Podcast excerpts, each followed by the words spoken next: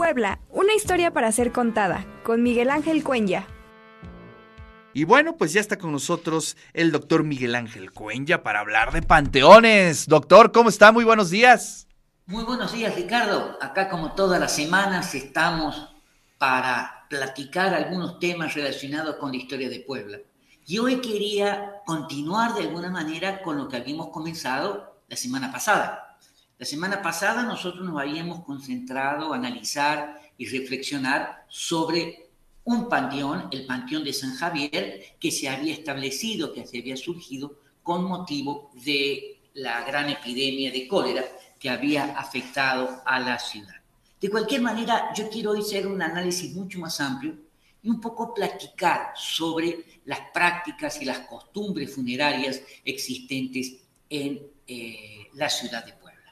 Es decir, eh, digamos, yo creo que habría que señalar que desde los orígenes del cristianismo, por una cuestión de humildad, los cristianos eran enterrados fuera de los poblados, fuera de las aldeas, eh, a un costado, digamos, de los caminos, un poco eh, con, la finalidad de dar imagen de esa humildad que se tenía. Y a partir del siglo XII, fundamentalmente, a partir del siglo XII, van a incorporarse dentro de Europa, en, eh, dentro de las ciudades, en lugares cercanos donde se encontraban los altares de los eh, mártires o de algún santo que existiera y posteriormente se fueron incorporando en los atrios de las iglesias. ¿Eh? Entonces, yo creo que este es un elemento sumamente importante que debemos nosotros tener. Con el proceso de la conquista, ya en el siglo XVI, ya existía directamente la costumbre de enterrar eh, y de dar cristiana sepultura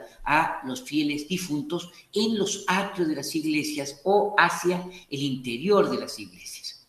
Eh, claro, esta costumbre, que fue, yo vuelvo a repetir, una costumbre muy eh, cristiana, muy común en la época, digamos, a lo largo del siglo XVI y siglo XVII, fue saturando la mayor parte de los templos y que, con, y que durante cada tiempo se hacía fundamentalmente limpieza, eh, se retiraban, eh, digamos, los restos que ya tenían más de 30, 40 años para dar cabida a nuevos este, fieles, nuevos difuntos.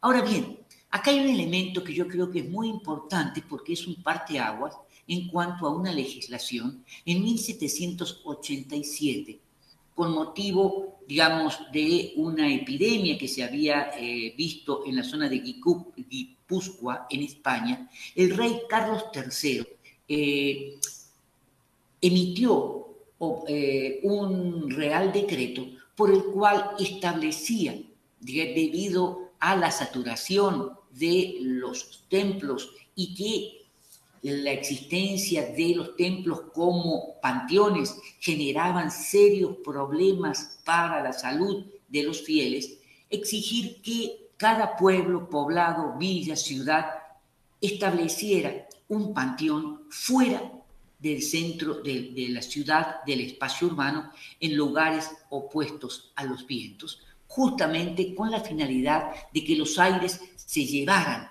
todo.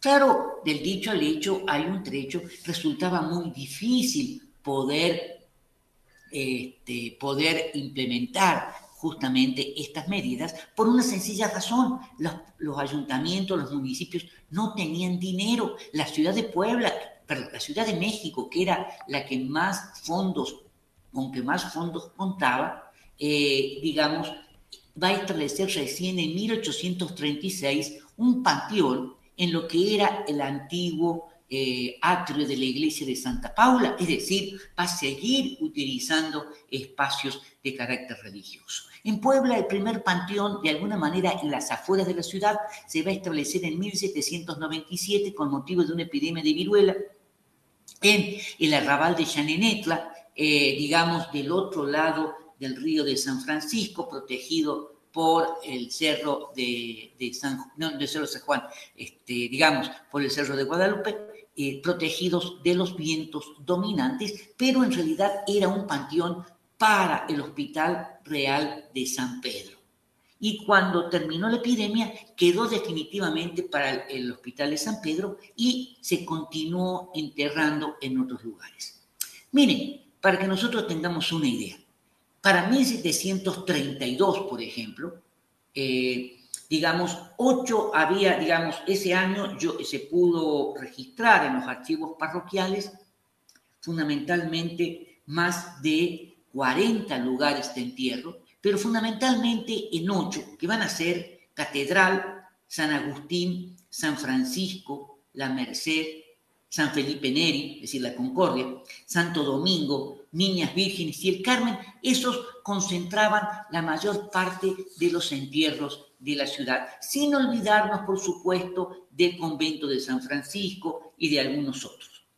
Cien años más tarde, en 1832, ya no van a ser ocho, sino que se van a concentrar en cinco. Van a desaparecer algunos este, y otros van a de perder importancia porque también las modas existían en relación con eh, los entierros. Y entonces sí va a ser importante Catedral, pero ya no va a ser importante San Agustín, va a ser importante San Francisco, va a ser importante la Merced, pero no tiene importancia, casi nadie se quiere enterrar en la Concordia, Santo Domingo tiene importancia, el Carmen, digamos, eh, también niñas vírgenes desaparecen, es decir, esto cambia. Esta situación al año siguiente, yo estaba diciendo en 1800 modifica radicalmente con motivo de la pandemia de cólera y se va a establecer el Panteón de San Javier. Yo había dicho, eh, digamos, si ustedes recuerdan, el Panteón de San Javier estaba ubicado pasando el Paseo Bravo sobre la 13 Sur entre la 3 Poniente y la 9 Poniente. Hay entre 13 y 15, entre 3 y, 11, y 9. Perdón, entonces esto yo creo que es un elemento importante que tenemos que tener presente. ¿Por qué? Porque hubo fuerte resistencia. Y al haber fuerte resistencia, terminando la pandemia, todo volvió a la normalidad. Entonces, esto era un problema sumamente serio, era un problema que los panteones estaban saturados.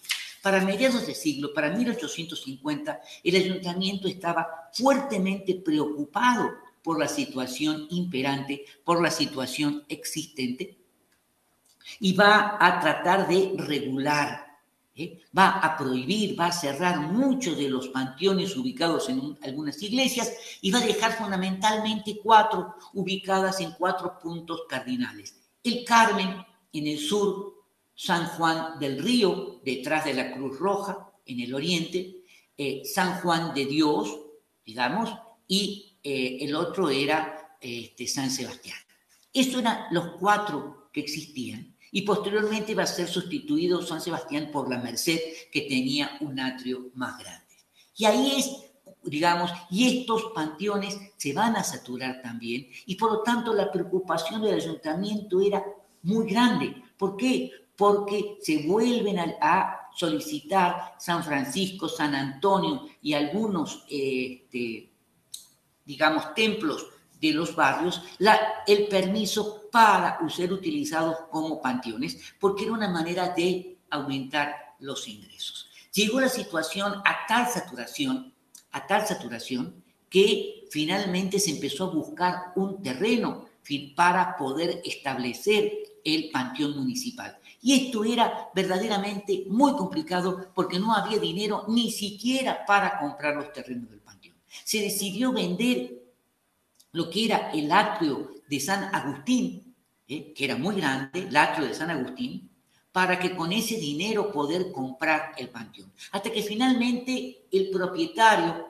del rancho de Agua Azul decide eh, regalar, donar dos amplias parcelas ubicadas sobre lo que hoy sería la 11 Sur y la 35 este, Poniente, para que allí se estableciera el panteón y va a demorar dos años su construcción. Finalmente, en 1881 se termina construyendo y habilitando eh, e inaugurando el panteón municipal y se va a prohibir terminantemente cualquier tipo de entierros que que se realizaran dentro del espacio este, oficial dentro de la ciudad. Diez años después, en 1891, se establece el primer panteón privado de la ciudad, el Panteón Católico de la Piedad, que después va a ser municipalizado durante la segunda década del siglo XX, durante el periodo de la Revolución.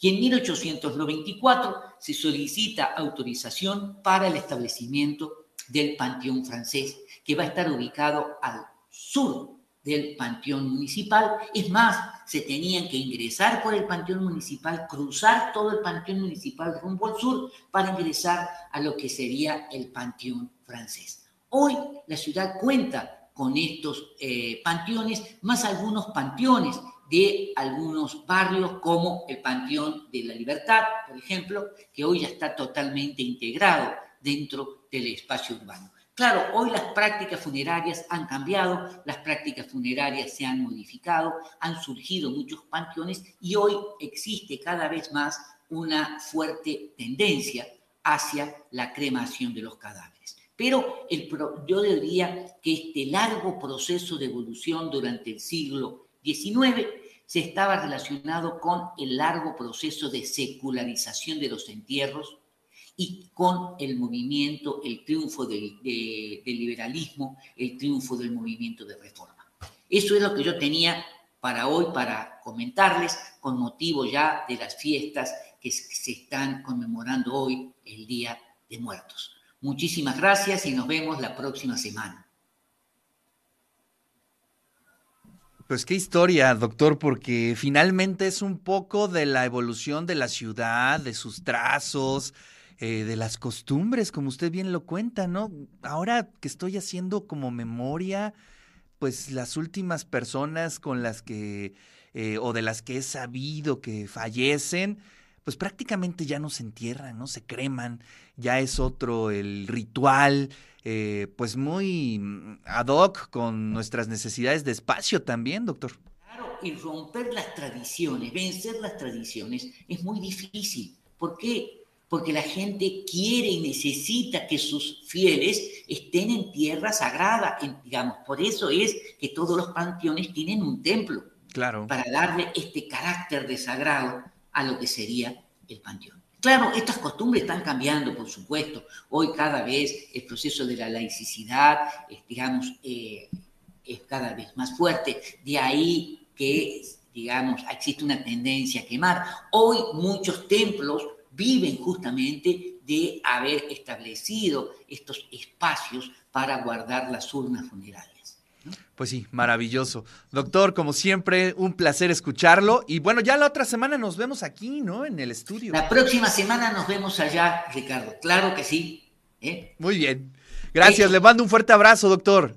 Gracias, igualmente. Nos vemos.